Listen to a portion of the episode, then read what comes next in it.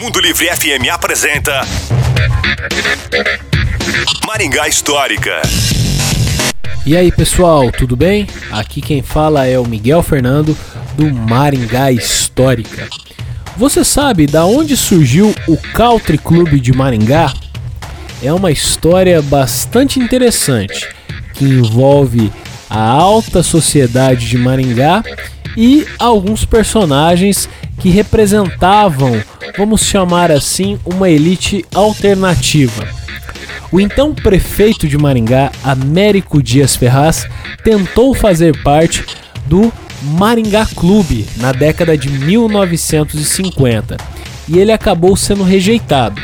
Quando uma pessoa era rejeitada de um clube da alta sociedade, eles diziam que a pessoa levou bola preta. O Américo Dias Ferraz, para quem não sabe, era o prefeito de Maringá. E era um homem muito rico. Ele chegou na cidade pobre, vendendo ovos e galinhas, e em pouco tempo se transformou em um grande vendedor de cafés e outros grãos que eram beneficiados na cidade.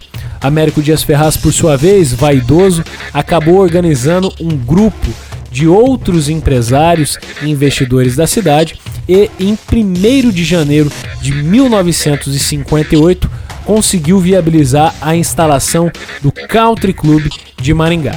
Se você quer saber mais sobre essa e outras histórias da nossa cidade, nos procure nas redes sociais. Maringá Histórica. A história em tudo que vemos.